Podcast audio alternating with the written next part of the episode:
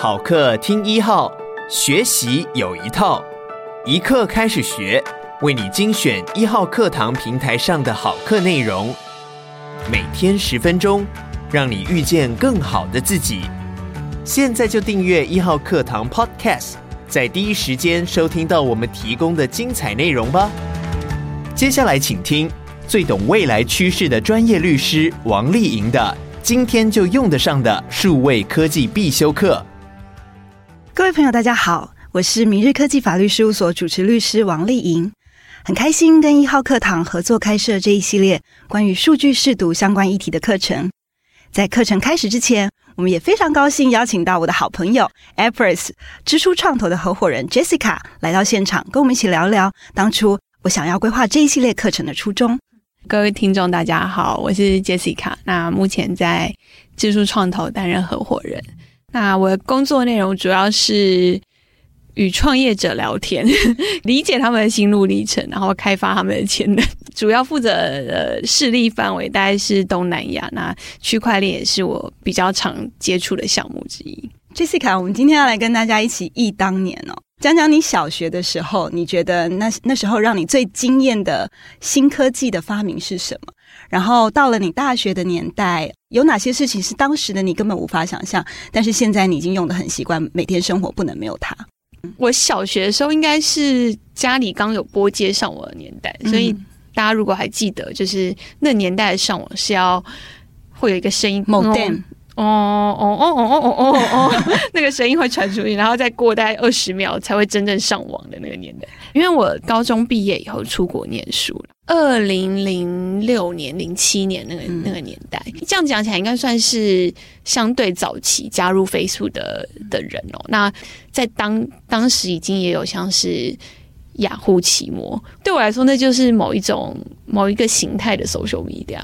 当年代的雅虎其实是一个帝王般的角色嘛，嗯、就是一个红极一时的网络服务。那你也没想到，原来当初这么年轻的 Facebook，就是看起来懒懒的东西，就 eventually 现在 现在的已经。不能同日而语了，真的，我很怕人家会有时候会考我们一个题目，就说你把手机拿出来，然后上面哪一个 app 你舍得把它删掉？说哇，Facebook 绝对不行。对，没有，你现在讲 Facebook 不对，现在你要讲 Instagram 啊、TikTok 啊、IG、脸书跟什么抖音这种东西才不能删，这样才是年轻人。嗯、但你少讲了一段，就是。我们在录的时候，你有讲一个犯法的事情，嗯、用什么 B BitTorrent 看影片？对对对对，我们那个时候其实那那个年代的 Netflix 就是你会在家里收到很多红色的信封，然后就说你可以去呃邮寄去租借电影 DVD, DVD 啊，嗯、然后这些东西。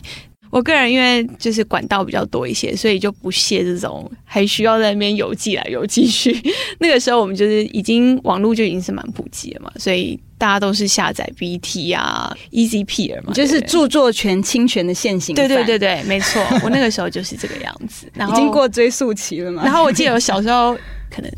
国小的年代吧，还会觉得天哪！我表姐还要特别追求正版 CD，正义魔人，正义魔人到底有什么问题？那个正版 CD 一片要两三百块。现在应该大家都很习惯用 YouTube，然后 Spotify、嗯、Netflix。其实 YouTube 当年也是被搞得很惨。嗯、但我们这一系列课程就是要跟大家一起，就是回顾一下，是有些事情现在觉得很理所当然，其实当年哦。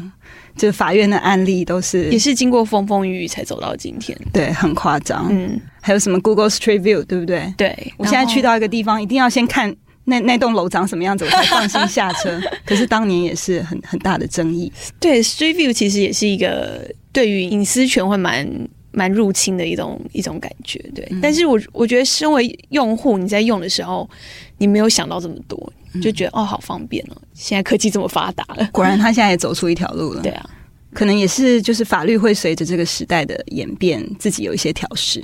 我们后面的课程，很多时候课程的结论也不是在讲法律要怎么调试，讲的是其实新的商业模式自己会长出来去解决既有的痛点。嗯、Jessica，你在 Appriss 也投入很多关于区块链领域的研究，这些年你看到什么趋势？我觉得它的发展只有一个字可以形容，就是快。那我觉得这对于我们这个行业来说，它就建构成非常重要下一个科技会发展的基础。对我来说，就是两件事情，一个就是人才，呃有够多厉害的人、聪明的人投入这相关的研究或发展，那这是最基本的基础了。那第二个基础就是它迭代的速度够快。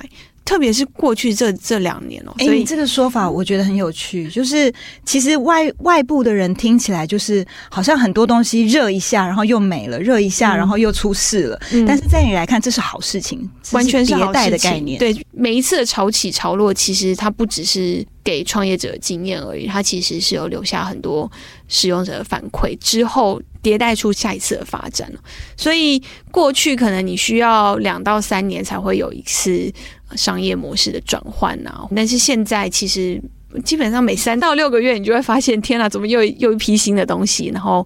不只是学习的速度快，连市场 follow 的速度也非常的快。所以，我们刚刚一开始聊那个过去二三十年的事情，未来可能真的十年、五年就是很关键的年代了。它其实一定还有很多呃很多困难要去突破但是以现在的速度，你大概可以预期，可能下一个三到五年，它其实这些东西会会慢慢的有人找出解法。嗯，那就像在智慧型手机出来之前，大概没有办法想象。有办法用 Uber，呃，有用 Uber 交车，然后用 Airbnb 订房，嗯、所以大家的需求或行为是不会变，只是这个东西会以什么样的形式去被满足或去解决。就大家也不一定要此时此刻急着问说那，Jessica，你这么懂区块链，到底区块链的杀手级应用是什么？对，现在讲不出来，但是不表示它不会发生。对啊，就像如果你是二零零二年去问矽谷的人，大家也不会告诉你说，Mobile Internet 就会是下一个典范转移。对，就是会觉得有什么东西在那边，但是。没有人可以说得准到底是什么东西。那我觉得你不能因为不知道是什么，所以我就完全忽略掉它未来发展的可能性。我觉得你这样讲，如果收听的朋友有主管机关或者是律师，大家也会放心一点，因为反正每隔三到六个月区块链会换题目，就不用太急着说我要怎么监管这些东西，先去了解跟观察。诶，我觉得你有个理论很好。我的理论就是，车子还没有普及之前，你不应该去盖马路，不应该去盖红绿灯，甚至不应该有交通规范，因为很有可能在车子还没有普及之前，你盖的是平交道，但最后普及的是车子，就是这两个是完全没有办法套用在一起的。所以在车子没有普及之前，呃，你做的所有规范可能会规范到错的东西，或者是最后车子就不会普及了。那就是为了怕伤害发生，反而错失了更大的机会。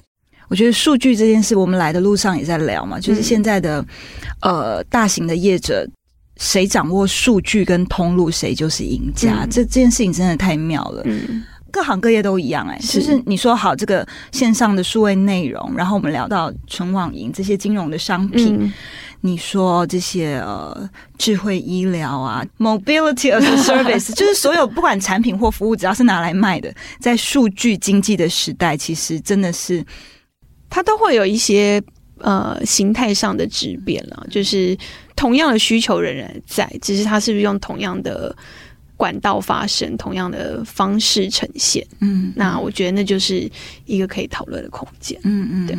那问题就会回到 user，就是哇，他真的试出了好多好多这些数位足迹，怎么样去保护自己？其实这个呃法律的层面有一些希望能够介入，但是我们也看到很多区块链的新创在讨论什么什么数位身份，他们也有一些解法。是，嗯，那我觉得一样的东西哦，就是法律应该在什么时间点介入，其实是一个。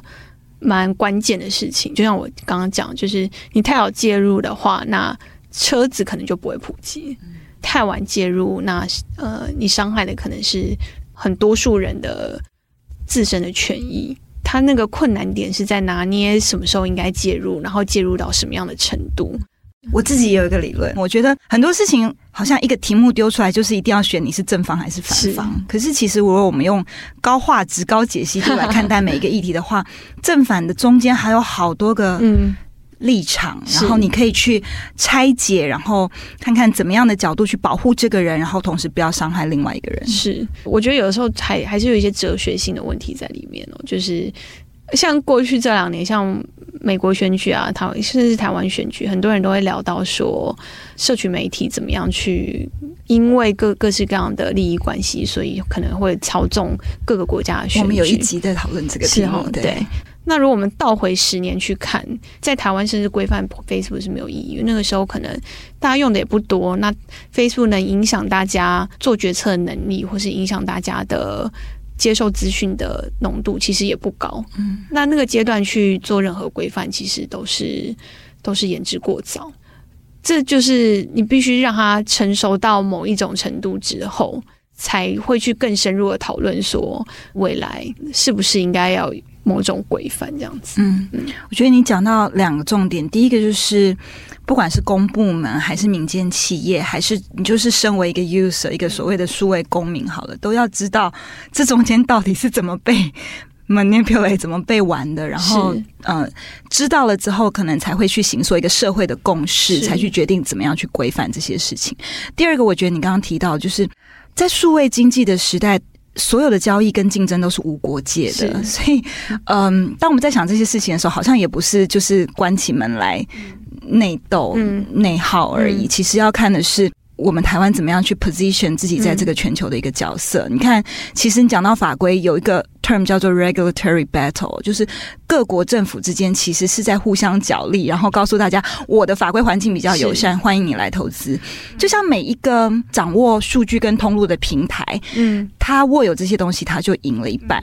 那政府也是，国家也是，就是我要成为一个 aggregator，让越来越多的人喜欢在我这里。那我可能所谓的这个数位的主权，可以不要受限于我们这个小岛，可能也是一个未来台湾的出路。我觉得有趣的就是，基本上台湾会面临的问题，其实很多国家同样都面临过，或是已经有同样的讨论。嗯，每个国家可能有它的立场，或是有各式各样不同深度层面的想法在那边。那我觉得。最后可能就是要考验政府的智慧，就是可能要有一个把镜头拉远一点，对，有一个看一个大一点的，对，他要有一个必须有一个中心思想，就是怎么样 position 这个国家在科技发展、数位发展上面，它应该握有的力道。哦，没有想到我们刚刚这样随便乱聊，也把我接下来十几集的课程每一个主题都带到了。你看哦，人工智慧，然后区块链是呃媒体试读、数位公民、数位国家。我我觉得贯穿全部的课程有一个中心思想，就是。The only thing constant is change，就是改变才是唯一不变的事情。然后这个改变是不会等人的，而且会越来越快。是，嗯，而且我觉得不只是律师，或者是立法委员，或者是政府机关需要去多加关注的东西，反而是影响层面已经扩及到每一个人自己，或者是每一个企业里面。因为其实你不关注，你最后牺牲的就会是你自己的权利。